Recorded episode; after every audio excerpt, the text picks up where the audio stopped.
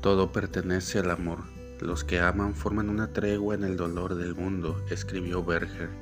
Esta tregua es posible porque el amor es un donarse totalmente o como escribió Lacan, amar significa dar al otro lo que no tengo, porque el amor no está hecho de cosas, de objetos, de valores, sino de la apertura de lo imposible y la gramática de la eternidad. La brecha que el amor hace posible es capaz de sanar el dolor del mundo. Es en el amor que podemos rezar la invitación que Jesús hace en el Evangelio de hoy. El que hace la voluntad de Dios es mi hermano, mi hermana y mi madre.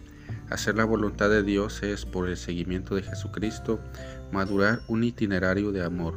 La cuestión no es sanguínea, no es de parentesco, ni siquiera de ley o doctrina.